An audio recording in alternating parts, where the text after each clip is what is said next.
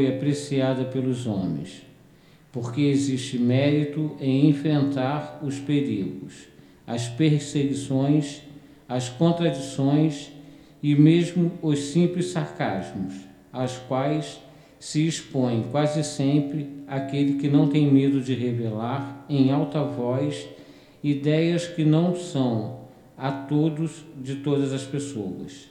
Aqui, como em tudo, o mérito é proporcional às circunstâncias e à importância do resultado. Sempre há fraqueza quando se recua diante das consequências da opinião emitida, ou em renegá-la. Mas há casos em que isso é uma covardia tão grande quanto fugir no momento do combate. Jesus reprova energicamente essa covardia, do ponto de vista especial da sua doutrina, dizendo que se alguém se envergonha das suas palavras, ele também se envergonhará dele, que renegará aquele que o tiver renegado que reconhecerá diante de seu Pai que está nos céus aquele que o confessar diante dos homens. Em outras palavras, aqueles que tiveram medo de se confessarem discípulos da verdade não são dignos de serem admitidos no reino da verdade. Eles perderão o benefício da sua fé, porque é uma fé egoísta, que guardam para si mesmo que escondem com medo de que ela lhes traga prejuízos neste mundo, enquanto que aqueles que, pondo a verdade acima de seus interesses materiais, a proclamam abertamente, trabalhando ao mesmo tempo pelo seu futuro e pela dos outros. Agora eu passo a palavra para o irmão Galhador para a prece. E aqui agradecidos aos nossos queridos irmãos, nossos queridos irmãos presentes, os nossos irmãos desencarnados, e vamos elevar o nosso pensamento ao nosso querido irmão maior Jesus, pedir a Ele a orientação, o discernimento necessário para que todos nós possamos assimilar as lições, as leituras, do livro Livro dos Espíritos da noite de hoje. Agradecemos ao nosso querido irmão Altivo Panfiro, patrão do nosso centro espírita, por estar constantemente conosco, nos incentivando a divulgação da doutrina espírita. Pedimos benfeitores da casa, fortalecimento, o envolvimento, para que nós possamos dar o melhor de nós nesse estudo. Agradecemos nosso querido irmão Eurípides Bassanuf, patrono do nosso livro, o Livro dos Espíritos, por estar sempre conosco, nos incentivando para estar envolvido nesses estudos esclarecedores, qual o Livro dos Espíritos oferece a cada um de nós. E assim, em nome de Deus, nosso Pai, pedimos a permissão para darmos para iniciar o estudo do livro dos Espíritos da noite de hoje. Graças a Deus. Graças a Deus.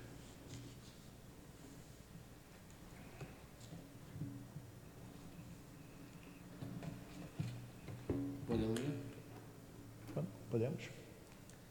Se a morte, quando tem que acontecer, não pode ser evitada, o mesmo se dá com todos os acidentes que nos sobrevêm no decorrer da vida?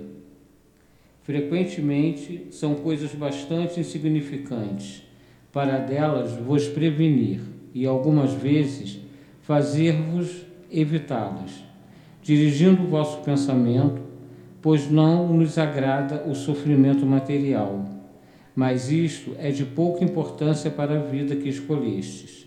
A fatalidade verdadeiramente consiste apenas no momento em que deveis aparecer e desaparecer deste mundo. Haverá fatos que devam forçosamente acontecer e que a vontade dos espíritos não possa conjurar?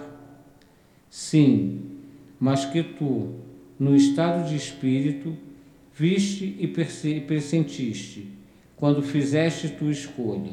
Entretanto, não creias que tudo o que acontece esteja escrito, como se diz.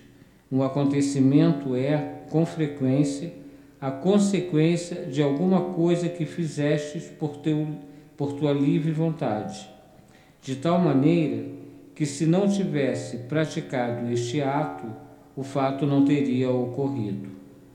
Se queimares o dedo, isto não é nada, é apenas o resultado da sua imprudência e o efeito da matéria.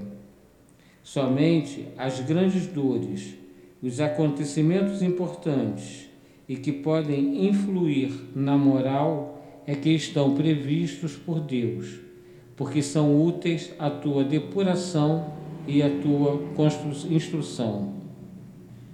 Então, uma coisa que a doutrina é bem clara, que fala para todos nós, quando nós viemos no planeta, nós é, temos um planejamento de vida e esse planejamento de vida, ele é todo ele é, calcado dentro do nosso, que até a nossa palestra de amanhã, dentro da nossa, nossa carga moral, suponhamos.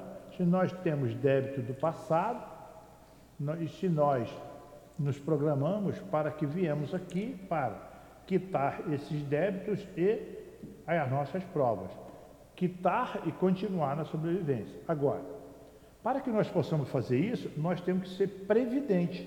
Nós temos que procurar agir da melhor forma possível com o nosso livre-arbítrio, fortalecendo ele para que nós possamos tomar o caminho certo e correto do, do nosso dia a dia. Evitar os desvios da, de conduta, evitar os desvios da lei de Deus, então, assim, se nós procedermos dessa forma, nós estaremos é, cooperando com Deus, não, cooperando conosco mesmo, dentro do nosso planejamento, para que nós possamos sair vitorioso. É, os desvios acontecem sempre, os chamamentos perniciosos acontecem sempre, orgulho e egoísmo se fazem presente. O que nós temos que fazer é procurar é, fortalecer o nosso livre-arbítrio. Mas aí, muitas das vezes, a pessoa fala assim, que não tem o conhecimento, como que eu vou fortalecer meu livre-arbítrio? Fácil. Todos nós, quando reencarnamos no planeta, quando viemos ao planeta, o Pai nos dá o guia espiritual. Então, é o famoso anjo da guarda, o protetor, o anjo protetor, que não é anjo, é um espírito que sabe mais do que nós e que é, ele é um guardião e que vem aqui para nos orientar. Então, tem mais nós, sabedoria, tem mais é, conhecimento. Isso aí, tem muito mais. Quer dizer, um cego não guia o outro, então ele Sim. tem que saber mais do que a gente, né? Então, ele está constantemente colado em nós, só que nós temos que. É, ele nos orienta, mas nós também temos que dar condições a ele de nos orientar. Quantas das vezes nós estamos focados em realizar determinadas tarefas que geralmente está fora da lei de Deus, então a gente fica assim tabulado naquilo ali, centrado naquilo ali, e não dá oportunidade ao guia espiritual de chegar a nós e nos orientar através de seus conselhos. À noite ele nos dá os conselhos e durante o dia ele nos dá a intuição daquilo que ele falou para nós, para que nós possamos tomar a posição certa. Mas muitas das vezes nós vivemos equivocados e não conseguimos perceber esse chamamento dele. Sim. Entendeu? Então aí, aí o que, que acontece? Aí nós erramos. Aí à noite ele fala assim, eu te falei, pois é, mas eu não consegui. Né? Você tem que estar sempre em sintonia com, em sintonia. com das... ele e com as leis. Isso aí. Uma das coisas é. que eu falo sempre, oriento sempre, é nós pedimos a Jesus que fortaleça a nós e ao nosso guia, da, nosso anjo da guarda, o nosso mentor espiritual, que nós, nós abramos a nossa mente, abramos o nosso espaço para que o, o nosso protetor possa chegar até nós. Por quê? Você pode pedir para você, mas se você não pedir para você abrir o espaço para que ele possa chegar a você, trazendo seus conselhos e orientações, não adianta nada. Aí sim ele chega a você e aos poucos você vai entrando em sintonia com ele, de forma tal que ele vai estar constantemente contigo. E toda vez que ele for passar uma informação para você, você está, como você falou, ali é, latente para Sim. absorver aquela informação. Está em sintonia. Em sintonia com, isso. Aí você absorve aquilo ali. Entendeu? E ter a consciência, desculpa te interromper, mas é, é ter a consciência né, que toda ação causa uma reação. Então a fatalidade, é. muitas das vezes, é a reação de uma ação sua. É isso aí. Aí, mas ele não afasta também não. Você não, não. Problema, ele aí só ele te... volta. É a gente que é, afasta. É, a gente, porque é difícil condutas. você é, olhar e falar, eu sou responsável por isso que está acontecendo comigo hoje. Entendeu? Eu tenho responsabilidade, não é culpa de ninguém. É. A culpa é minha. A culpa é nossa. É muito complicado, é difícil de você assumir isso. É. Por isso que se precisa de uma desculpa. Ah, tem, tem sempre uma desculpa. Aí diz assim: a maioria dos acidentes que ocorrem com as pessoas poderia ser evitada se houvesse bom senso e responsabilidade. Então, é bom senso. A gente sabe que está errado, sabe que não deveria tomar aquela, aquela frente, aquela posição, é, ir para aquele lado, a gente vai. Então é isso aqui. É isso aí. É, coisa mais simples que tem. É uma, é uma, coisa que tem simples aí também, é avanço de sinal. Quantos avanços de sinal traz o transtorno para ambos os lados, né? Para quem é provoca. E fala, como nos casos de acidente automobilístico, como está falando, é. onde se nota a imprudência dos motoristas em quase todos eles. Nos afogamentos. Com certeza. Com certeza. Ó, nos afogamentos que os banhistas vão para locais fundos sem saber nadar. Não respeitam a bandeira vermelha que está lá. Coisa simples. Mas é, é. Né? Então acha que a bandeira vermelha está ali. Só para enfeite, mas que ele pode enfrentar. É. Ele tem força, que ele sabe nadar, é, que, ele, que ele é o cara, é entendeu? É o tal, exatamente. Nas construções onde se trabalha sem mecanismo de segurança e o, tantos outros exemplos que tem. Então a gente tem que estar sempre é, vigilante, porque nós, é, por imprudência, se nós perdermos essa reencarnação, dependendo de como nós a perdemos, é, é um suicídio indireto. Vide André Luiz. André Luiz, né? nosso lar. É, então você se expõe ao perigo. E se você está exposto ao perigo, você automaticamente, você que está se expondo não é o pai. Então a imprudência do homem é a principal arma usada contra ele mesmo. Outra coisa também, essas ah, pessoas que desafiam o corpo humano. O corpo humano não foi feito para desafio. De... E desafio a natureza é, também. É, desafio a natureza. Aquelas pessoas, você quer ver? Essa semana mesmo eu estava vendo. A pessoa se amarra, num, não sei se aquilo é um elástico, e pula de uma ponte. Bungee jump. Hein? Bungee jump. Ah, é? Bungee jump? Vai então, agora aquilo ali. Que tu vai ficar aqui com é, eu adrenalina. ali deve dar um, um, problema de deslocamento de coluna, não? Não sei. Se você for, quer dizer, tipo assim, é, se for feito tudo dentro do, do esquema padrão de segurança, não, porque você está. Mas se for feito. Que geralmente não é. Né? É. Então, aí acontece isso aí. As imprudências que faz um homem perder automaticamente a sua reencarnação. E olha, do outro lado, nós temos irmãos e mais irmãos querendo reencarnar para se quitar com a lei e não está tendo a oportunidade. E nós temos a oportunidade e muitas das vezes deixamos escapar por essa imprudência que nós criamos continuadamente. Entendeu? 860. O homem pode, pela sua vontade e pelos seus atos, fazer com que acontecimentos que deveriam ocorrer não se verifiquem e vice-versa? Ele o pode, se esse desvio aparente tiver cabimento na vida que escolheu. Além disso, para fazer o bem, como deve ser, e por constituir o único objetivo da vida, ele pode impedir o mal principalmente aquele que possa contribuir para o mal maior. É, um homem, quer dizer, ele pode, pela vontade de seus atos, fazer com que acontecimento que poderia ocorrer não se verifique reciprocamente.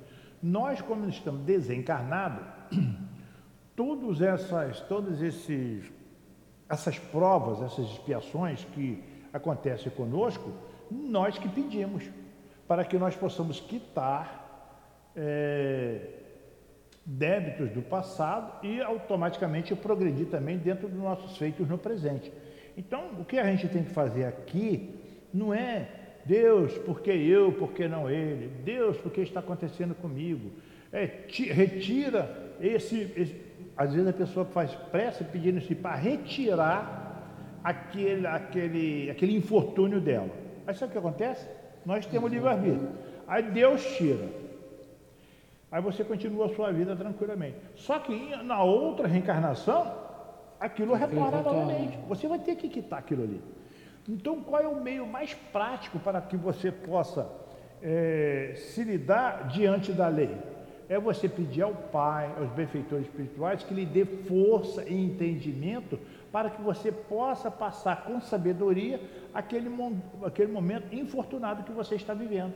Que, no, que na realidade é um momento infortunado, é um, é um, é um momento de débito, mas que você que criou aquilo ali em passado. E que faz parte da tua evolução. Que faz parte. Se você vencer. Sim com, com, vamos dizer assim, com sabedoria, com tu amor. Vai ganhar um pontinho. Vai ganhar um pontinho, é isso aí. Você vai crescer. Mas se você está né, tá ali sofrendo tudo aquilo ali, está com injúria, maldizendo a lei do Pai, que é perfeita, você está não está crescendo. Você é revoltado porque está passando por aquilo. Então, quer dizer, é aquele que possa contribuir para o mal maior. E você fazendo isso aqui, você automaticamente você volta-se para o caminho do bem. Quantas oportunidades todos nós temos de fazer o bem e deixamos essas oportunidades escapar. Às vezes a gente deixa escapar, fica o dia todo, um domingo, um sábado aí, em frente a uma televisão, aprendendo coisas que não leva a nada, vendo o negócio de notícia que passa de manhã, de tarde, de noite, de madrugada. Então, se você Sim. quiser ver alguma notícia, você pode ver à noite, né? vai ocupar o tempo com coisas úteis, coisa que vai te fortalecer. E à medida que você está fazendo bem para o próximo, você automaticamente está tirando um pouco daqueles seus débitos do passado, porque você está se endireitando, você está andando é, dentro da lei do Pai. Tem um comentário que diz assim: o homem prudente e, e responsável procura fazer tudo com calma e serenidade escolhendo sempre o melhor para si e para os outros. Então você escolhe o melhor para você e para os outros também, sabendo você o que é melhor e não o que não é melhor. Para você e para os outros. Estando sujeito a acidentes como qualquer pessoa, mas só ocorre em condições excepcionais, porque ele não dá motivo. Está sempre vigilante em seus pensamentos voltados para Deus. Se você estiver sempre ali vigilante para Deus, dentro dos conceitos do Pai, a gente está sempre no bom caminho. Ah, mas eu não gosto da doutrina espírita. Não precisa estar na doutrina espírita, não. Pode ir numa igreja qualquer e ter bons procedimentos. É só fazer isso aí. Ou não ir a nenhum lugar. Hein? Ou até não ir a nenhum Exatamente. lugar. Exatamente. Mas que seus atos é. sejam seja lícito, você pode também não gostar de igreja, não gostar, tudo bem. Então você pode não ir a lugar nenhum e ter uma vida bela, saudável diante de todos. Né? Não precisa lugar nenhum, se não gosta. Né? Com certeza. Hein? É, você tem que estar voltado. Exatamente, você tem que estar voltado para o bem, você tem que estar voltado né, para o teu próximo, Exatamente. Está constantemente né, voltado, né? Não faça com os outros aquilo que não queres que façam contigo, Ó, entendeu? A então, melhor lei é essa aí, é não faça aos outros, outros, não gostaria que fizesse a você. Santo Agostinho. É. Né? Então, se você fizer isso aí... Hein? É. Você... Respeito, amor, Respeito entendeu? Né? Exatamente. Essa de Santo Agostinho é infalível. Você se coloca no lugar do outro, para você ver, eu não gostaria que ninguém fizesse aquilo Foi comigo. Contigo. Ah, é? Então você não faça com o outro. Entendeu?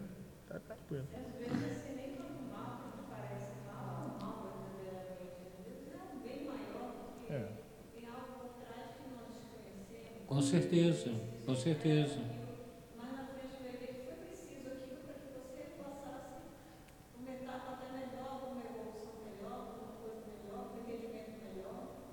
uma coisa que a gente tem que colocar na nossa mente: Deus não erra jamais. Então, tudo que acontece conosco é necessário para nós. E tem mais ainda. E quem pediu para passar por aqueles atributos fomos nós. E ele não castiga ninguém. Não. Não existe castigo.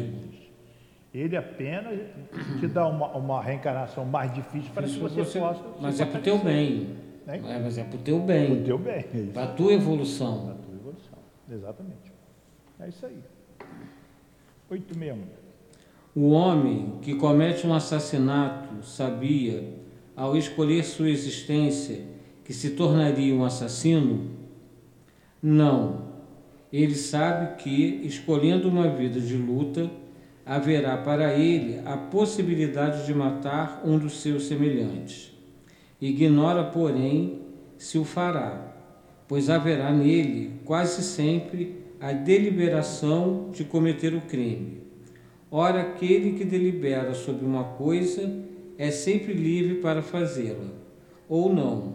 Se o espírito soubesse antecipadamente que, como homem, deveria cometer um assassínio, é que isso é que a isso estaria predestinado. Ficais sabendo, portanto, que ninguém está predestinado ao crime, e que qualquer crime ou qualquer outro ato é sempre o resultado da vontade e do livre-arbítrio. Além disso, sempre confundis duas coisas bem distintas: os acontecimentos materiais da vida e os atos da vida moral. Se algumas vezes a fatalidade é nos acontecimentos materiais, cuja causa está fora de vós e são independentes da vossa vontade.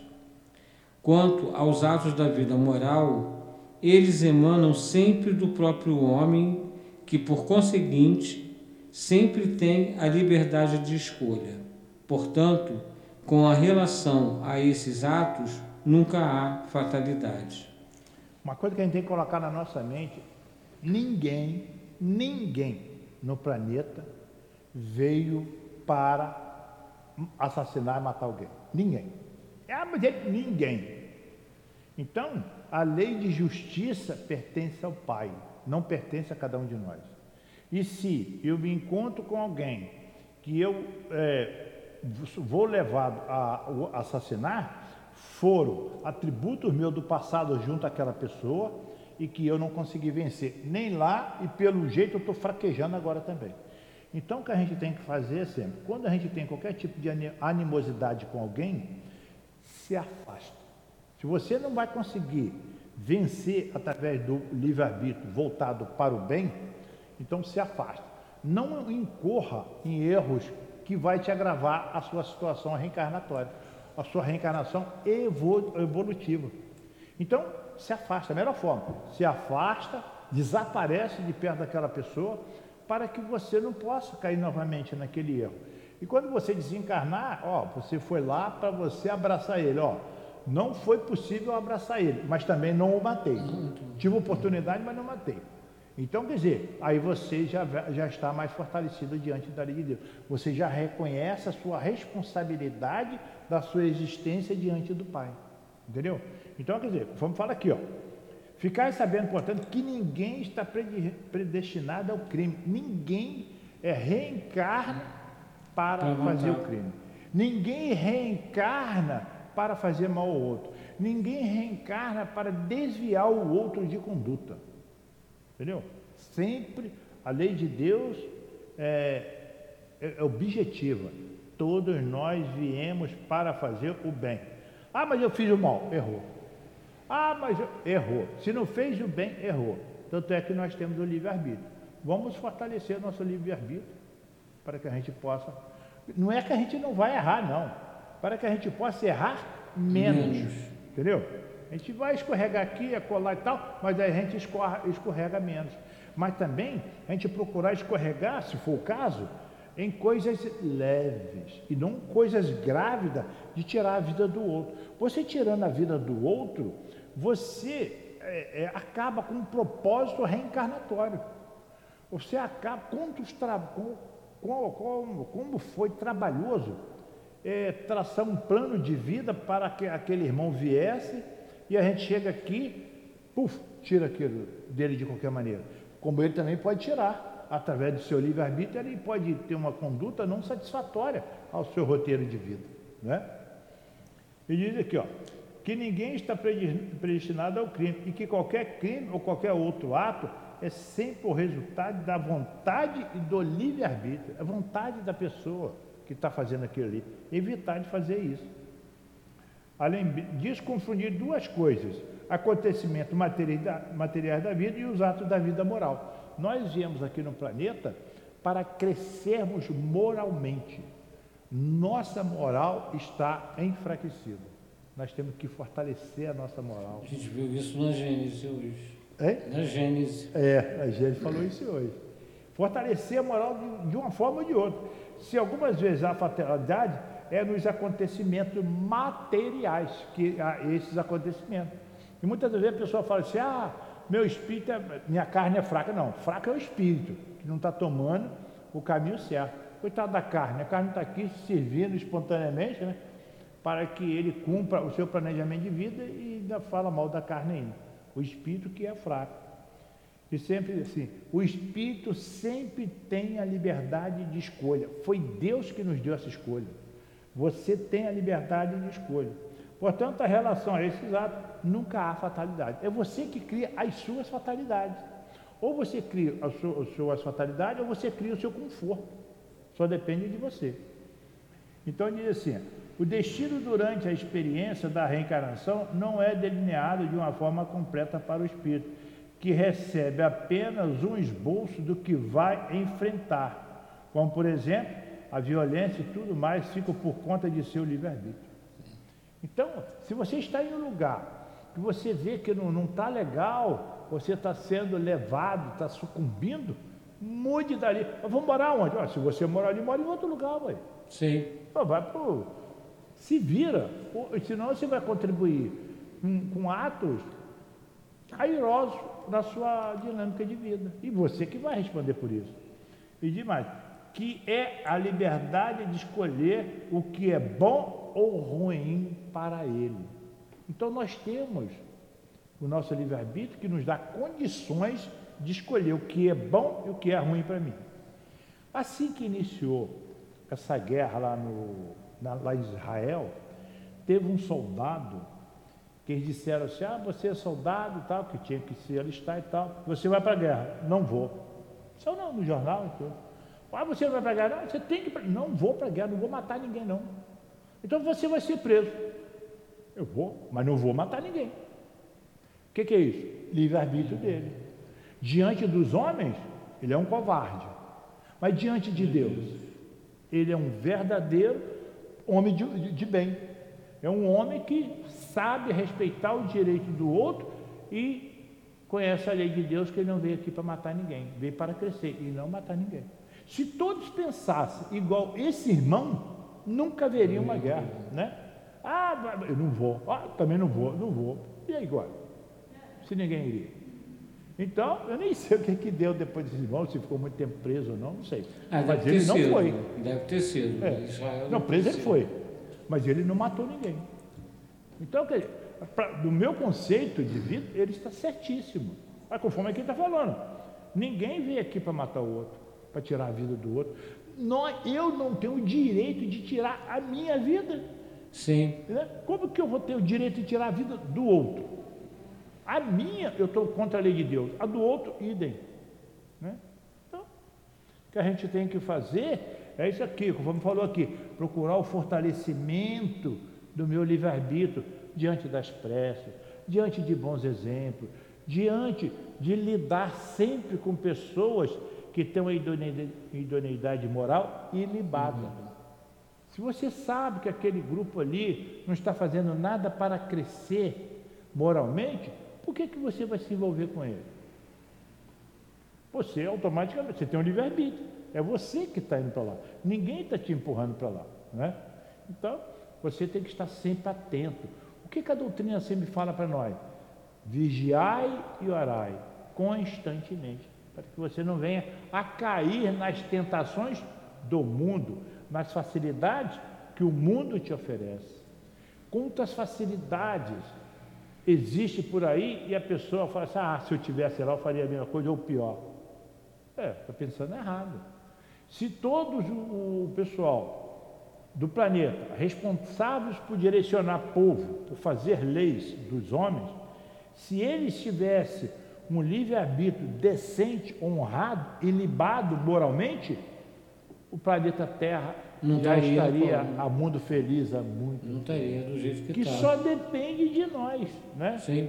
Eu, eu ganho uma facilidade aqui em cima do Francisco, eu vou no, no, plano espiritual, eu mesmo vou me envergonhar disso quando eu me sentir lá totalmente despido de, do corpo de carne, que quando eu em espírito, a minha visão e o meu entendimento é outro totalmente diferente. Que aí eu não tenho nada para me cercear o meu pensamento e meus atos. Sim. Né? Então, eu vou ficar envergonhado do que eu fiz com ele. E, no entanto, se eu tiver um bom procedimento aqui diante de todos, nós teremos, quando desencarnar, se encontrar e, graças a Deus, nós conseguimos passar. Né? Agora, você observa, em todos os cantos do planeta está acontecendo essas adversidades. Esse Covid que aí está, o que, que é?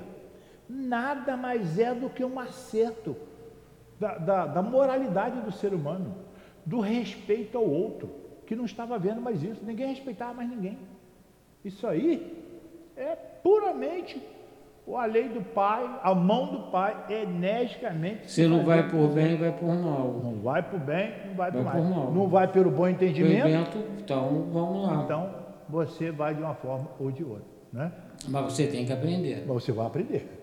Você, a, a, nossa, a meta de todos do planeta Terra é ser espírito puro. Uns demora, outros vão mais rápido. Só depende da gente, através da nossa boa vontade, do nosso livre-arbítrio e dos nossos atos. Nossos atos. É, é isso aí.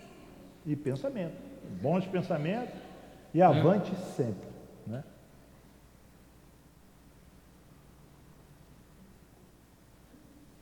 862.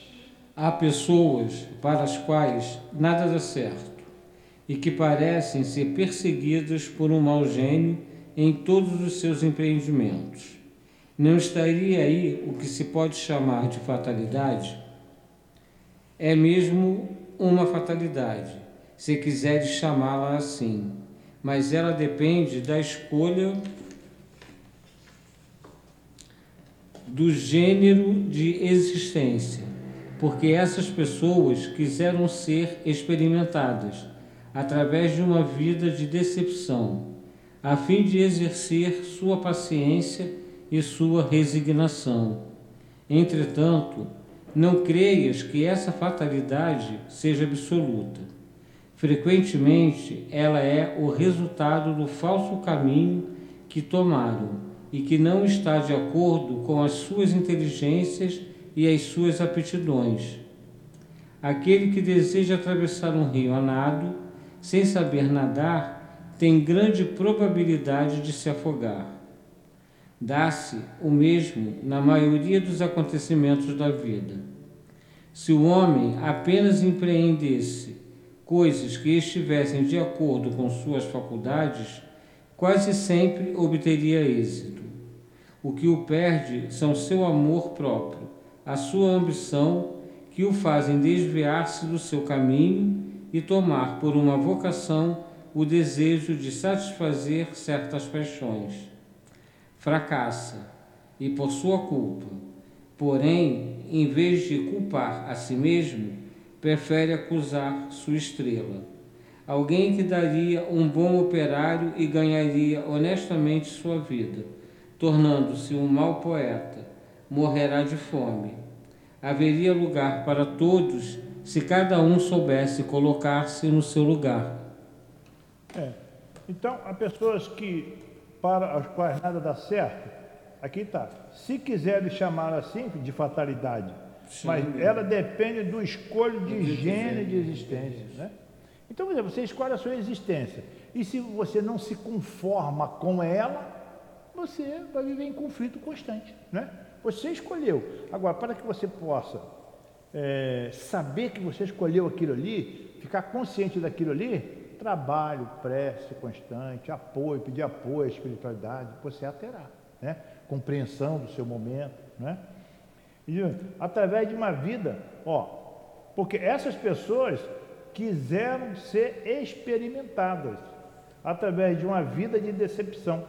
Então a gente pede uma vida de dificuldade, uma vida para a gente se acertar diante da lei e eh, pede uma vida de decepção, etc., a fim de exercer a paciência e a sua resignação. Aí você chega aqui e fica Se revolta. Se revolta. revolta grita, revolta, se esperneia, não é nada disso que eu quero. Por que, que ele tem dinheiro? Por que, que ele tem carro e eu Aí não tu tenho já nada? se desvia totalmente do teu planejamento de encarnação. Exatamente. Aí você desviou, terá que retornar para cumprir.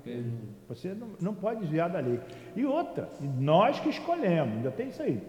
Frequente, frequentemente, a fatalidade é o resultado do falso caminho que tomaram.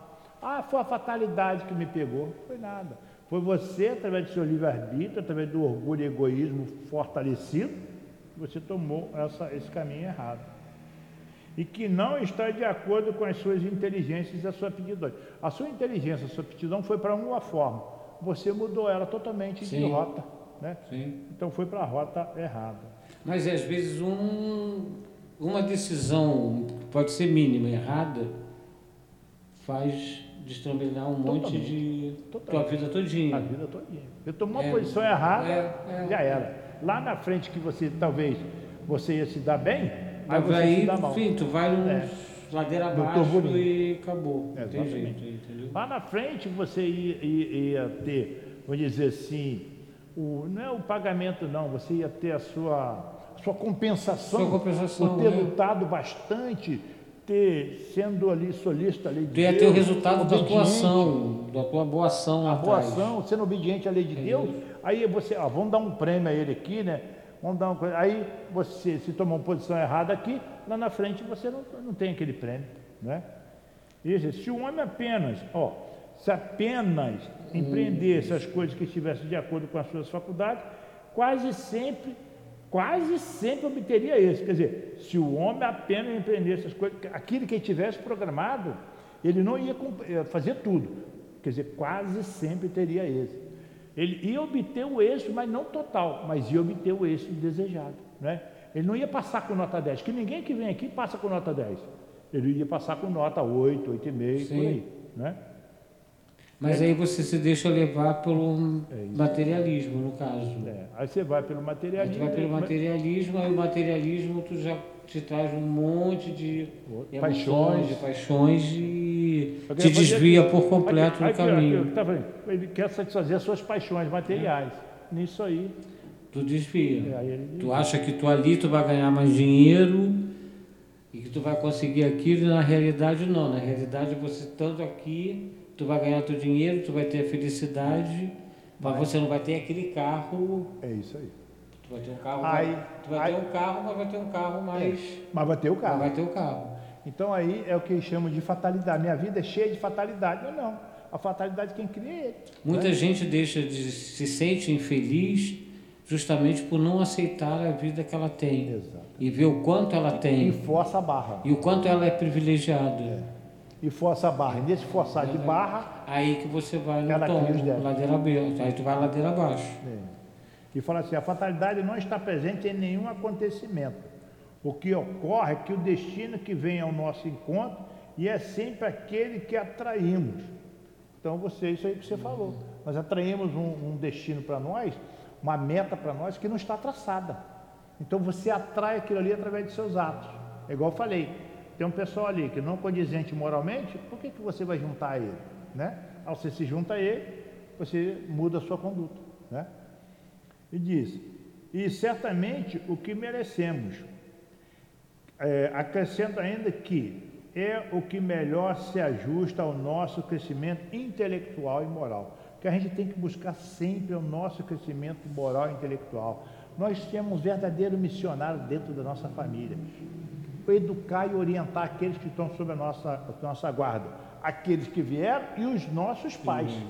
que já nos trouxeram, nos orientaram. Então agora é a nossa vez de os sustentar, sustentar de todas as formas. Mas a gente se deixa levar e muitas das vezes, ao invés de nós darmos através das ações de trabalho nossos pais, nós tiramos. Aí você se enlameia mais ainda na, nessa teia egoísta que existe aí no nosso planeta. Né? 863. Os costumes sociais não obrigam frequentemente um homem a seguir tal caminho de preferência a um outro e não está ele submetido ao controle da opinião geral na escolha de suas ocupações? O que se chama respeito humano não constitui um obstáculo ao exercício do livre-arbítrio? São os homens que fazem os costumes sociais e não Deus. Se a eles se submetem, é porque isso lhes convém e ainda aí é um ato de seu livre-arbítrio, visto que, se o quisessem, poderiam dele se libertar. Então, por que se queixar? Não são os costumes sociais que eles devem acusar, mas seu tolo amor próprio que os faz preferir morrer de fome a infringi-los. Ninguém lhes leva em conta esse sacrifício feito à opinião pública, enquanto que Deus lhe levará em conta o sacrifício de sua vaidade. Isto não quer dizer que ele deva afrontar essa opinião sem necessidade, como certas pessoas que têm mais originalidade do que verdadeira filosofia. Há tanta insensatez em se fazer apontar com o dedo ou ser visto como um animal curioso, quanto há sabedoria em descer voluntariamente e sem murmurar, quando não for possível permanecer no alto da escala. Então, quer dizer, é que são os homens que fazem os costumes sociais e não Deus. Sim. O, o, o, o lado social, ele é bom, desde que ele seja um, um lado social, é, assim, voltado para os bons costumes, voltado para um procedimento de vida sadio. Aí sim, ele está dentro do contexto de Deus. Aí o homem fazendo isso, ele também está fazendo aquilo que lhe convém, mas dentro dos seus conceitos morais. Não está infringindo a lei de Deus. Porque Deus fala, através do livro dos Espíritos mesmo, fala para nós, que nós não podemos nos alijar, ficar em uma ilha sozinho que não me toque, nada disso. Vocês têm que estar no meio social. Mas você também tem que ter sabedoria suficiente para que você entenda o meio social e não meta as mãos, os pés pela mão não faz besteira. Né? Que aqui fala assim para nós: as leis humanas são elaboradas pelo próprio homem. Mas geralmente o que, é que o homem faz? Ele faz as leis elaboradas, ele elabora as leis, é procurando favorecer a, a si mesmo e indo de encontro e é um grupo, à lei de Deus. É um grupo, exatamente. É, aquele grupinho ali. A vaidade, né? A vaidade, exatamente. As leis hum, humanas são elaborados pelo próprio homem. São necessários à purificação da sociedade e, e corresponde a um freio, impedindo que as pessoas ultrapassem as fronteiras dos outros. E o respeito e o respeito. E essas leis são, não constituem de forma alguma nenhum óbito do exercício do livre-arbítrio. Eles criam as leis, você vê que nós temos leis aí que sempre tem uma uma brecha. Uma brecha, uma, uma, uma, uma outra interpretação. É. Isso aí para quê?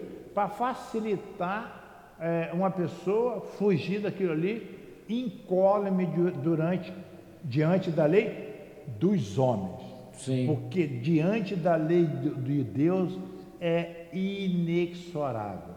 Você pode fazer muita besteira aqui, a lei dos homens não te alcançar. Mas diante da lei de Deus, você é alcançado. E a lei de Deus é para todo o planeta. Todo o planeta. É em todo lugar. Todo lugar. A lei social, digamos assim, é que vai conforme cada interesse cada, é, de cada, cada lugar. É isso aí. É que cada lugar né, tem o seu, tem o seu modo, modo de, de vivente, né? De viver, o seu modo de viver. Então, o que a gente tem que fazer sempre é você respeitar a lei de Deus, se fortalecer e, e fazer seu lado social tranquilo. Quantas pessoas faz lado social aí tranquilo, sem Sim. ofender a ninguém? Ter uma vida saudável. É o que nós temos que fazer. Mas, Se você começar a é, tirar apêndice daqui, apêndice dali, você, eu posso favorecer alguém. Tudo bem, eu favoreci. E lá diante da, da justiça divina, como que eu estou? Como que eu vou ficar? Porque lá não tem, lá não tem, como se faz, né? Se fala, lá não tem propina, lá não tem é, jeitinho brasileiro, jeitinho português. Vou levar vantagem. É, levar vantagem, jeitinho francês, etc. Jeitinho, é, é, é, jeitinho total, né? Então, quer dizer, a lei de Deus é inexorável. Então, fez, tem que quitar. Não existe. É, e a lei é igual para todo mundo. Para todos. Rico, pobre, Rico, pobre, cor, preto, branco, vermelho, seja lá o que for. A lei é para todos. Porque o espírito não, não tem, tem cor. Espírito não tem classe social. Não tem classe social. Espírito não tem sexo como nós o entendemos. O livro do Espírito que fala para nós. Então, quer dizer, o que nós temos que fazer é, é fazer o melhor no respeito, conforme falou aqui antes, respeitar a nós, respeitar a lei, de, a lei dos homens, respeitar o próximo e respeitar a Deus, a lei de Deus, né? É, amar a Deus sobre todas as coisas, é ao próximo. Que também, se você respeita a lei de Deus, automaticamente você respeita a lei do homem. Melhor ainda, que aí você está respeitando a lei que nos guia, não é? Melhor ainda. É isso aí. 864. Né? 864. Se há pessoas a quem a sorte é contrária, outras parecem favorecidas, pois em tudo obtém sucesso. A que se deve atribuir isso? Frequentemente é porque elas sabem lidar melhor com essas coisas. Mas isto também pode ser um gênero de prova. O êxito as embriaga. Fiam-se no seu destino e com frequência pagam, mais tarde, esses mesmos êxitos, através de reversos cruéis, que teriam podido evitar com a prudência. É. Então, é. pessoa, tem pessoas, quando a pessoa aqui, ó, a pessoa que tem a sorte, a quem a sorte é contrária, outra parece ser favorecida. Aqueles que já têm a sorte favorecida para ele, é por mérito. Eu vou ter uma sorte favorecida, um, uma, uma, boa vida aqui, se eu não tiver o um entendimento da lei de Deus, se eu não tiver é, crédito para isso. Eu tenho que ter. Se eu tiver crédito para isso, eu terei um, uma boa vivência é, diante do mundo, diante de todos. Que também não é por causa disso que eu vou é, menosprezar o outro. Sim. Né? É igual vídeo do doutor Bezerra. Aí tu já se desviou do teu mestre. E aí você já se desviou. É vídeo do doutor Bezerra de Menezes é, quanto mais humilde ele é, mais ele quer nos ajudar e nos apoiar aqui, porque nós somos caros a eles. Caro sim, ele é simpático à humanidade, tanto é que esteve aqui conosco. Né? Então, aquela pessoa que tudo para ele dá certo, isso, aquilo, é porque ele tem mérito, é porque ele já veio aqui, não mais assim em provas e expiações, ele já veio mais aqui em missão. Ele está aqui para nos orientar, Sim. pelos seus exemplos, pelos seus atos, nos mostrar como, como a vida anda. É, a mamãe morava em um lugar que estava crescendo e aí tinha um senhor lá, sábado e domingo, não tinha asfalto, não tinha. Era rua assim, só de terra. Sábado e domingo, sabe o que, que esse homem fazia? Ele botava a enxada dele nas costas e ia desentupir as valas de todas, a, de todas as casas ali da rua sua, minha, de todo mundo. Então ele passava no lugar e a pessoa dava água a ele, depois outra, outra dava um lanche ele estava lá trabalhando. Eu nunca vi que não pegar dinheiro de ninguém. E ele, já meio idoso, né? Ele fazia aquele serviço lá dentro do possível dele, desentupia a, a, aquela vara da rua todinha. E ele fazia isso todo sábado e domingo. Não fazia o dia todo, quando era assim, uma hora, duas horas, ele ia para casa. Então, quer dizer, uma pessoa dessa aí é uma pessoa dessa aqui, ó. Sim. Ele já sabe. Agora, um homem desse aqui, que está fazendo isso aqui, ele já tem o quê? Conforme aqui, ele já, já, já tem tudo para obter o sucesso. Ele está se fortalecendo no trabalho caridoso e vai obter o sucesso diante da lei. Isso é indubitável, né? Ao invés de ele ficar em casa, isso aqui, Ele limpava a dele e ia limpando todo mundo. Sim. De um lado e de outro da rua, né? Só um lado, dos dois lados. Aí todo mundo lá gostava dele e tal. Pode achar que o sofrendo faz isso aí sábado e domingo. E a rua dele era a única que não enchia, porque ele limpava sempre a rua. Estava tudo limpinho. E diz assim: na maioria dos casos, a sabedoria e a inteligência das próprias pessoas, que ao trabalhar com honestidade, serenidade e prudência, atrai para si energias positivas emitidas por desencarnados e encarnados. A, a, além dos encarnados, trabalhadores, simpáticos às leis de Deus, vai para ali para ajudar ele também. Bem como o encarnado. Quantas pessoas ali eh, mandavam aquele, aqueles olhares caridosos para aquele homem de agradecimento? Isso aí é um verdadeiro lenitivo, é um remédio para, para qualquer doença que porventura ele viria a ter. Né? Ele mais assim, que acompanha suas experiências, criando em torno delas um ambiente favorável para que as coisas boas possam acontecer. Se você está sempre de bem com a vida, de bem com você, de bem com o próximo, até a doença é difícil pegar em você. Só pega aquela doença fatal, porque todos nós vamos desencarnar mesmo, aquela doença fatal que você desencarna. Mas até o seu modo de desencarnar é mais, dizer, suave, Amenizado saudável do que os outros, os outros. sem sofrimento. Quando você pensa, você já está no mundo espiritual. Entendeu? Então, quer dizer, o que nós temos que fazer sempre é estar sendo útil. É, a pessoa está vendo uma pessoa ali com dificuldade, vai lá, ajuda, auxilia, faça o melhor que pode. Né? É que muitas pessoas não têm condições é que tem pessoas que não têm É, porque na realidade a gente tem mais a agradecer do que qualquer outra coisa. É isso aí. Mas Apesar de todos os problemas, de todas as dificuldades, a gente ainda tem privilégio. Nós somos privilegiados.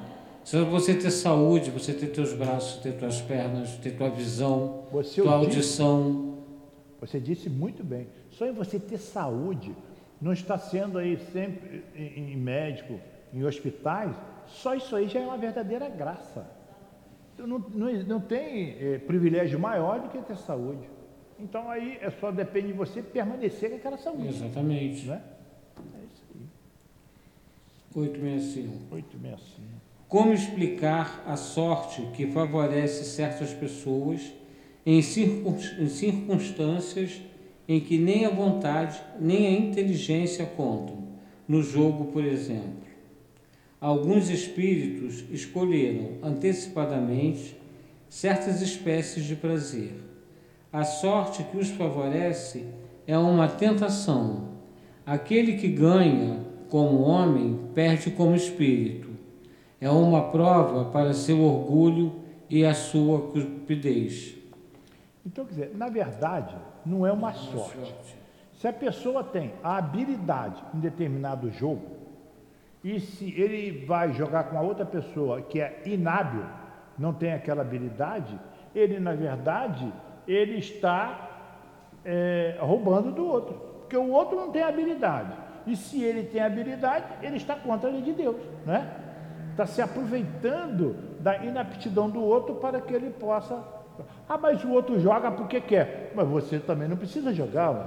E que se você tirar a sustentação o meio de sustentação daquela outra pessoa, você pode o levar à miséria ou ao desespero, né?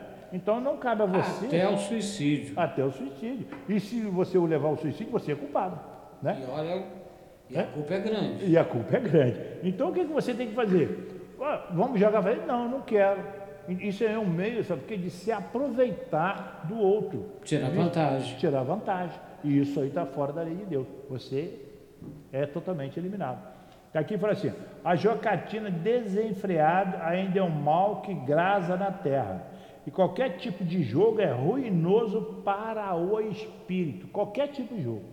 Se você está ali jogando para danificar o outro, tirar o que o outro tem, isso é ruinoso para a lei de Deus, né? Para o espírito também. Porque aí você fica escravo daquilo ali.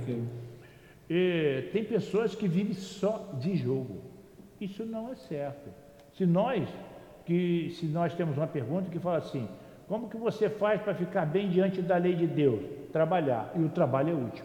Aqui nós temos a lei do trabalho. Não é? Ele diz: e o ganhar ou perder fica por conta da habilidade de cada um.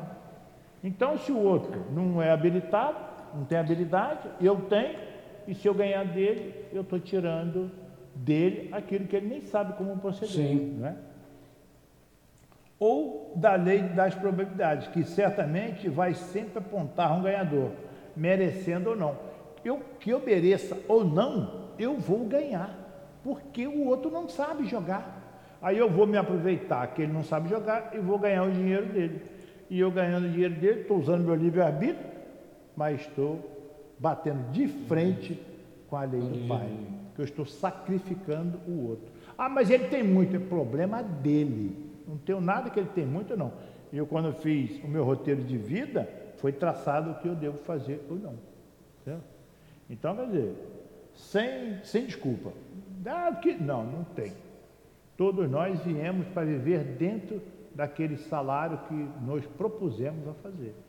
E merecemos, porque se nós merecemos, é porque nós trabalhamos só para merecer aquilo ali. Não temos como merecer mais. Né? 866. Então, a fatalidade que parece presidir aos destinos materiais de nossa vida seria ainda efeito de vosso livre-arbítrio? Tu mesmo escolhestes a tua prova. Quanto mais rude ela for e melhor a suportares, mais tu te elevarás. Aqueles que passam sua vida na abundância e na felicidade humana são espíritos covardes, que permanecem estacionários. Assim, o número dos desafortunados, assim, o número dos desafortunados é muito superior ao dos felizes deste mundo, visto que os espíritos, em sua maioria, procuram a prova que lhes seja mais proveitosa.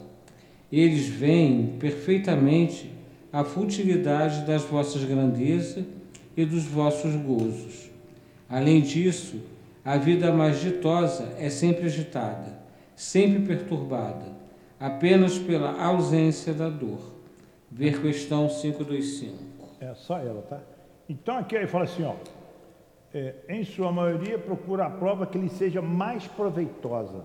Quando nós estamos na espiritualidade, nós temos assistência dos nossos guias espirituais, temos assistência dos benfeitores, para que nós possamos montar, vamos dizer assim, as nossas provas, o nosso roteiro de vida, o nosso planejamento de vida. Quem monta somos nós. Às vezes a gente, a gente quer botar certas coisas que a gente, em espírito, a gente quer logo que está tudo aquilo, você não vai conseguir isso aí. Então, se você escolhe três, três atos, leva um só. E esse um você ainda é, é difícil de você é, conseguir é, levar ele a tempo e hábito e, e ser aprovado por ele mesmo. Então, quando fala assim, que, o, que ele seja mais proveitosa, então nós temos que aproveitar ao máximo aquilo que nós escolhemos diante do que nós temos que crescer. E mais acima aqui fala assim: aqueles que passam a sua vida na abundância da felicidade humana são espíritos covardes. Isso aqui doeu, hein? São espíritos covardes. E o que, que eu falei antes, agora, nessa anterior? Sim.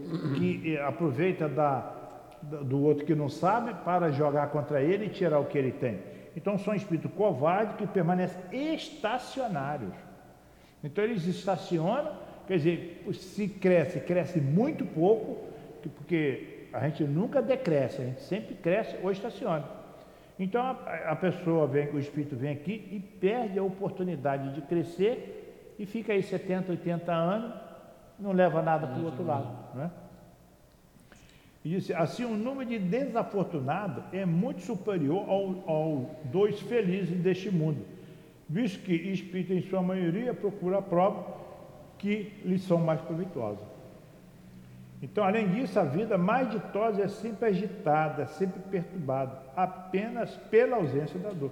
Então, a gente tem que procurar ter uma vida totalmente voltada pela nossa programação de vida. Ah, mas você fala isso aí, mas eu não sei qual é a, sua, a minha programação de vida. Sabemos sim.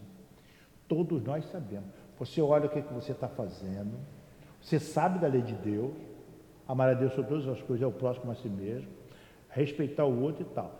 Se você está fazendo qualquer coisa em desconforme a isso aí, você não está respeitando a lei de Deus.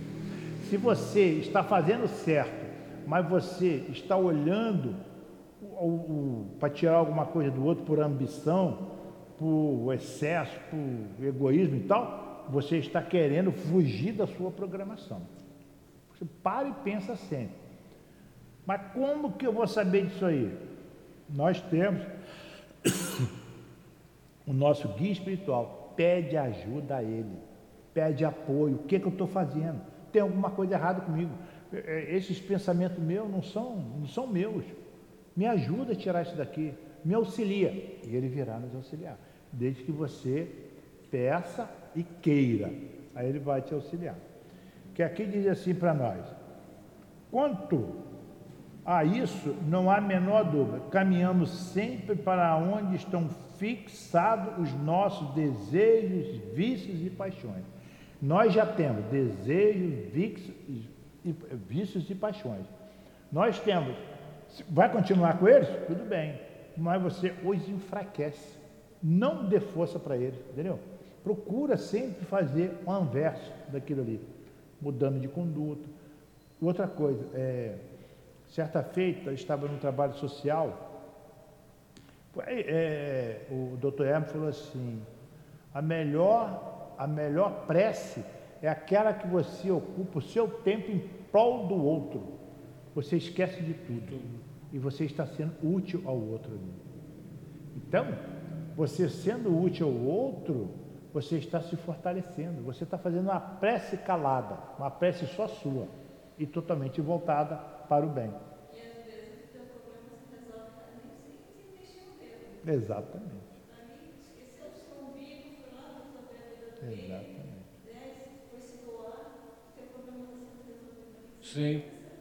Aí eu falei, caramba, eu tinha aquele problema e já resolveu, entendeu? É, é aquilo que nós falamos aqui antes, que demos o exemplo daquele rapaz da rua. Se você faz sempre o bem, os encarnados e desencarnados se aproximam de você com amor e carinho. E só no olhar eles já jogam aqueles fluidos. É, já vibram positivamente. É, já... que vai, só vai te auxiliar e te ajudar. Né? Que diz assim, vício e paixão. Seja para o lado do bem como do mal usando sempre a nossa liberdade de escolher. Escolher sempre o melhor. E, e não é escolher sempre o melhor para nós, não. Escolher sempre o melhor para o outro. Se você vê que o outro está errando, se está tomando é, assim, escolhas erradas, auxilia ele. Aí ele vai falar que você está se metendo na vida dele, mas você falou para ele. Quando você sair dali, aquela menina falou aquilo. Quer dizer, é, que aquilo ali fica mordendo na mente dele e ele aos poucos vai se trabalhando. Você auxiliou. Sim. E tem mais a gente fala assim: escolhemos todos os dias e vive melhor quem aprende a escolher. Escolhemos todo dia e vive melhor quem aprende a escolher. É ou não é? É, porque a nossa vida é feita de escolhas, né? Exatamente. Escolha é boa, melhor Oba. ainda. É, com né? certeza. A 525, então. Os espíritos exercem uma influência nos acontecimentos da vida? Certamente, visto que te aconselho. Exercem essa influência de outra forma que não seja através dos pensamentos que sugerem, isto é, tem uma ação direta sobre o cumprimento das coisas? Sim, mas nunca agem fora das leis da natureza. B614. 614. Então você vê, os espíritos exercem uma influência nos acontecimentos da vida, certamente, visto que te aconselham, mas para te aconselhar você tem que estar aberto à informação. Exercem essa influência de outra forma, tem uma ação direta, sim, mas nunca agem fora das leis da natureza. Ou seja, eles jamais vão pegar a tua mão e vai te conduzir. Eles vão te aconselhar, vão te orientar. E agora, quando você está dormindo, eles estão te aconselhando e te orientando. Quando você fica lúcido de manhã, você pede a eles para que te lembre o que se passou durante a noite, que ele faça com que aquela, aqueles conselhos venha a você. Aí você vai passar isso aqui, ó. Você, eles, eles vão te aconselhar, vai te orientar, mas nunca vão pegar na tua mão e te levar, porque aí não pode. Você tem que crescer é, o livre-arbítrio e pelo seu mérito, entendeu? Mas aquilo está dentro de você. Além de que, na questão 621, fala que a lei de Deus é dentro da sua consciência. Se ela está dentro da sua consciência, se ele te orientou, cabe a você discernir e trabalhar aquela informação ali para que você possa é, proceder na sua caminhada. Sim. Entendeu? A 614. O que se deve entender por lei natural? A lei natural é a lei de Deus. É a única verdadeira para a felicidade do homem. Indica-lhe o que deve fazer ou não fazer. E ele só é infeliz porque dela se afasta. Se afastou da lei de Deus, afastando da lei de Deus, você afastou da sua programação de vida. Aí você torna-se infeliz. Aí você é infeliz, está tudo errado, só acontece com você, não acontece com o outro, vai estar acontecendo com todo mundo. Mas Sim. você só está vendo o seu lado, entendeu? Então, quer dizer, se afastou é isso aí. Agora, eu queria muito que vocês é, guardassem muito essa frase. Escolhemos todos os dias e vive melhor quem aprende a escolher. A escolher o bem, você vai ter uma vida durante o dia saudável. Né? Sim, então aí nós terminamos esse, esse título, né? Que é a fatalidade, né? E agora nós vamos passar para o conhecimento do futuro. Nossa, foi tudo? Hum? A 866? Ah, tem a 867, é 867. né? É, vamos 867. Uhum. De onde vem a expressão nascer sob uma boa estrela? Antiga superstição que ligava as estrelas ao destino de cada homem. Alegoria que algumas pessoas totalmente tomam ao pé da letra. O que, que nós acabamos de ler? A gente estava estudando ali agora a Gênesis. E a Gênesis falou isso aqui, de onde as pessoas nasceram sob uma boa estrela. Ali falou, falando para nós que os, os, os, signos, os signos, eles mudam constantemente diante da, do trabalho da Terra, dos astros. Então, os signos de 20 anos passados, hoje é outro totalmente diferente. Eles já estão em outra posição totalmente diferente. E a gente fica, é, quem, quem acredita em signos, isso aquilo, fica focado naquilo lá, mas ele já está em outra, em outra casa totalmente diferente. Entendeu? Então aqui fala assim: trata-se de uma superstição que vem de tempos remotos, mas sem nenhuma eficácia comprovada, eficácia comprovada e uma maneira de depreciar o esforço dos outros. Eu tenho uma boa estrela, não tem nada. Você veio sobre aquele roteiro de vida para que você, através dessa, entre aspas, boa estrela, você conduza uma população. Quantas pessoas aí que têm patrimônio, aquele patrimônio não é dele, aquele patrimônio é do pai. Tanto é que quando ele morre não leva nada. Ele veio com aquele patrimônio para ele orientar, empregar todos aqueles que estão à sua volta. Quantas pessoas que estão fazendo as leis aí é, tem que fazer as leis em prol da comunidade, do social, do país e não visando o seu próprio umbigo. E muitas coisas vêm por aí, né? E disse: assim, o que acontece muito com quem é incapaz e não consegue aceitar a vitória dos semelhantes, atribuindo muitas vezes a um trabalho profícuo um simples acaso ou proteção de uma estrela. Então, o que nós temos que ter é um trabalho profícuo, dedicado a ter o seu rendimento, que não venha a prejudicar nem uma coletividade, nem um social e que venha beneficiar a todos. Né? Que saiam todos satisfatoriamente diante do Pai. Né? Entrar no conhecimento do futuro? É, agora é o conhecimento do futuro. O, o futuro pode ser revelado ao homem? Em princípio, o futuro lhe é oculto, e apenas em casos raros e excepcionais é que Deus permite sua revelação. Então, o futuro pode ser revelado ao homem. É só pessoas assim que têm muitas condições, que está muito dentro da lei, que é revelado a ele.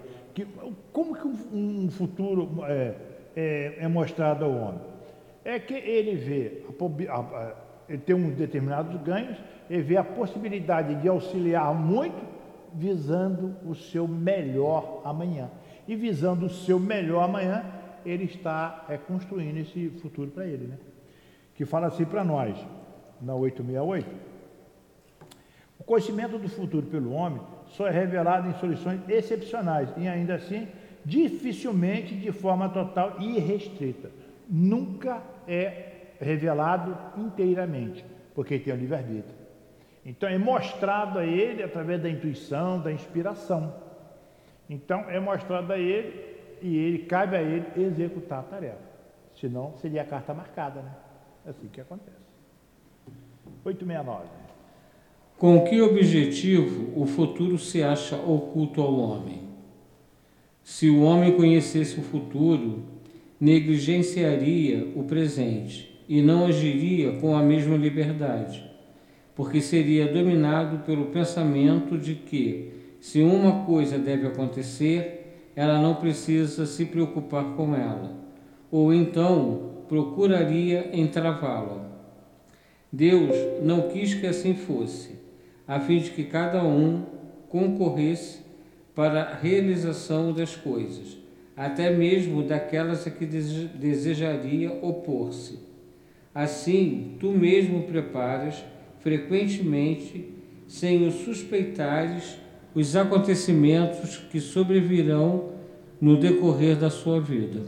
É que é, o homem, o próprio homem, ele descobre o seu futuro através de experiências, reflexões, análise contínua do seu trabalho de purificação interna.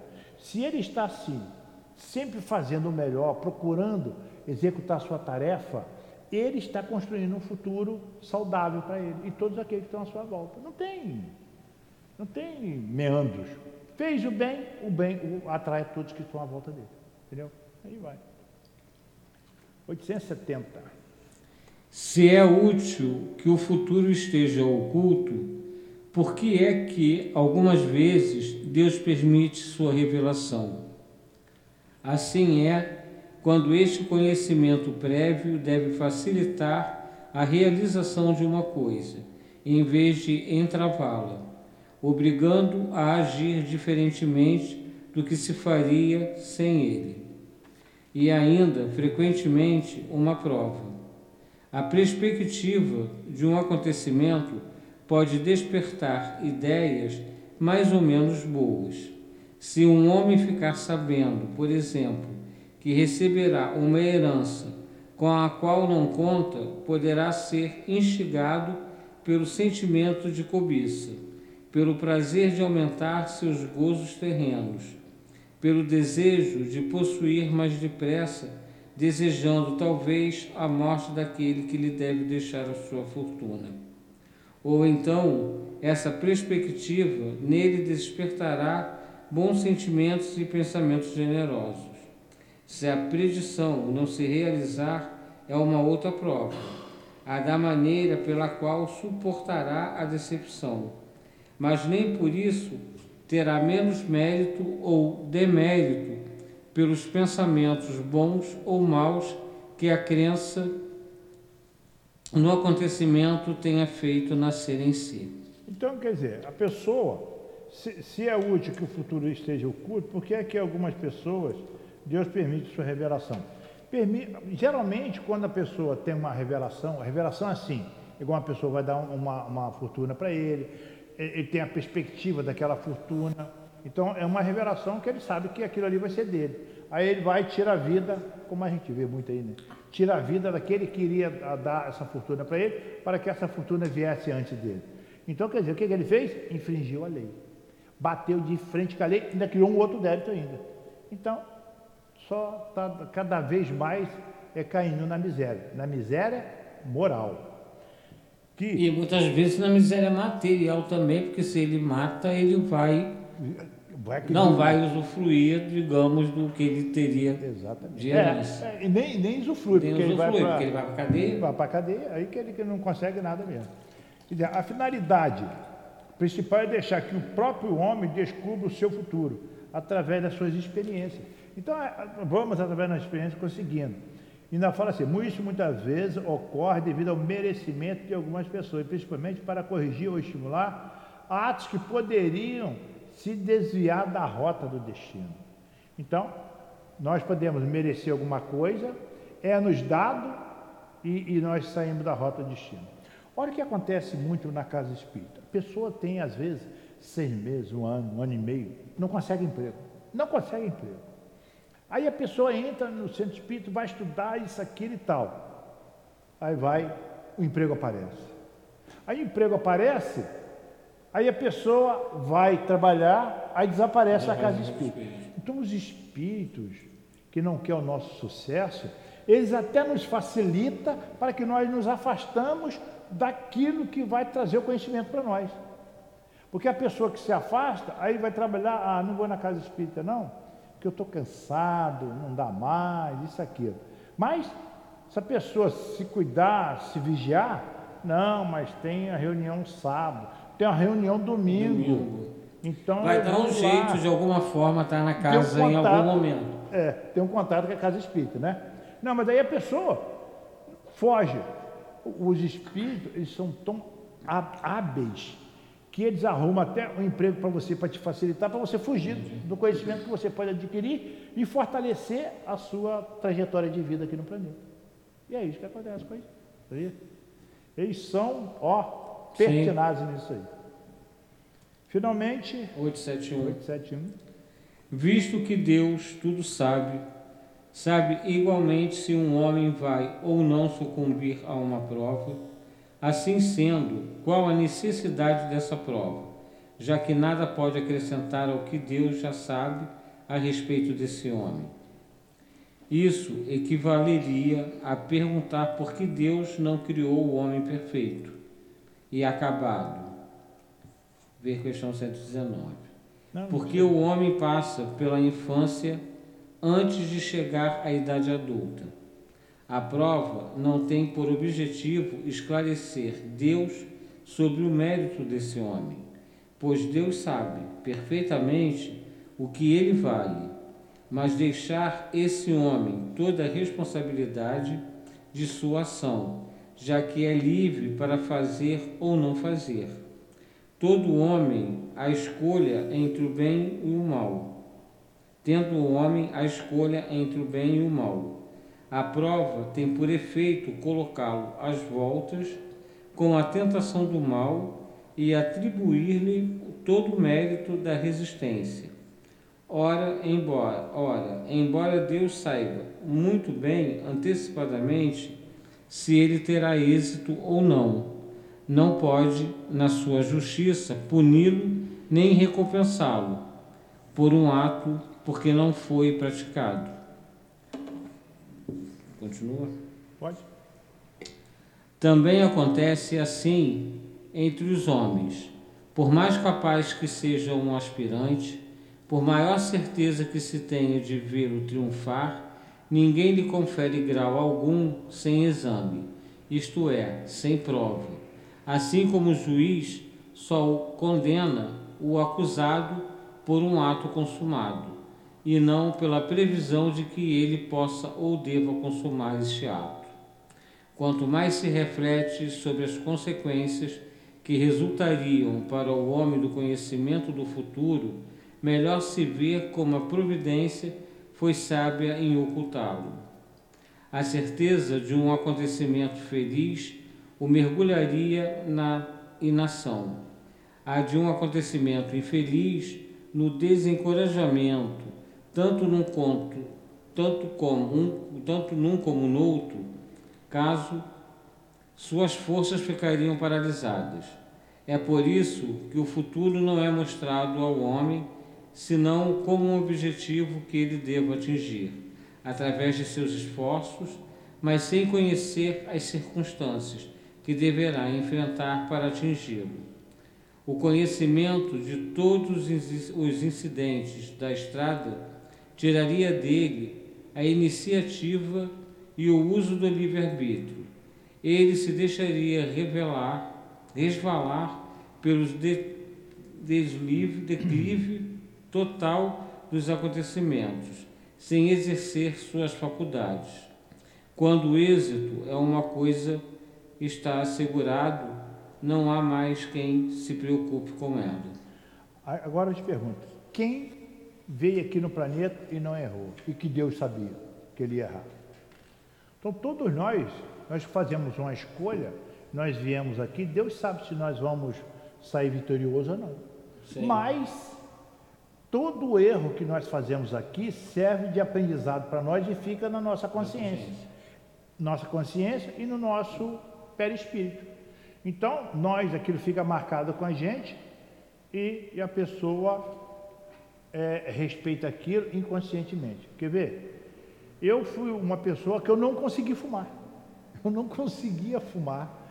Eu queria fumar, não conseguia fumar. Era, era jovem naquela época, não conseguia.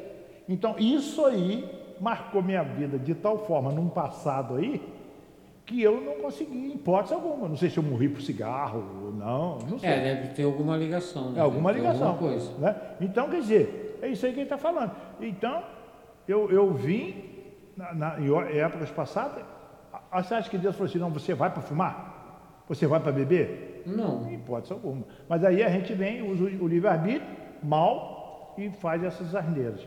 Então, quando você vem novamente, e se aquilo te prejudicou de forma tal, você fica assim, incomodado com aquilo e você não deixa mais aquilo entrar dentro de você. Entendeu? Então fala aqui, ó. O que ele vale, mas deixar esse homem toda a responsabilidade da sua, sua ação. Tendo um homem a escolha entre o bem mal. Então, Deus sabe, ó, meu livre-arbítrio está fraco, eu vou escolher o mal. Mas isso depois vai ficar fortalecido dentro de mim, que eu jamais vou escolher, vou escolher o mal novamente. Né? E fala assim para nós: as provas são necessárias para o aperfeiçoamento do espírito. E Deus não interfere nas experiências do homem. Não Sim. interfere. Cada um tem seu livre-arbítrio e tem que um dia ser espírito puro por mérito próprio. Com certeza. Né? Então. E semana que vem, então, faremos o resumo teórico das ações do homem. Que é a questão 872, né? Sim. 872.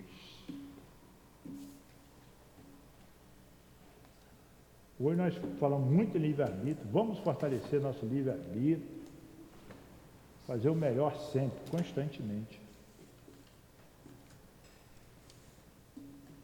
fazer nossa prece de encerramento? Vamos? Só temos, só temos a agradecer esses queridos amigos espirituais, esses queridos irmãos, que aqui vieram fortalecer os nossos conhecimentos, tanto para nós encarnados, desencarnados e internautas. Agradecemos por nos orientar, nos intuir essas respostas que a espiritualidade faz todos nós observar dentro do livro dos Espíritos. Agradecemos nosso querido irmão Eurípides Bassanur por estar constantemente conosco, nos orientando nesse estudo constante que esse manancial de sabedoria que é o livro dos Espíritos traz para cada um de nós. Agradecemos também ao nosso querido irmão Altivo Panfeiro, por estar sempre conosco, nos orientando, dando-nos sempre aquele prosseguir sempre dentro da doutrina e seus ensinamentos. Obrigado, benfeitores do SIAP. Agradecemos a Jesus, nosso querido irmão maior, por estar sempre conosco, nos fortalecendo nessa aquisição de conhecimento da doutrina. Agradecemos a Deus nosso Pai, pedimos a sua permissão para darmos por encerrado o estudo cristão do livro dos Espíritos. Graças a Deus. Graças a Deus.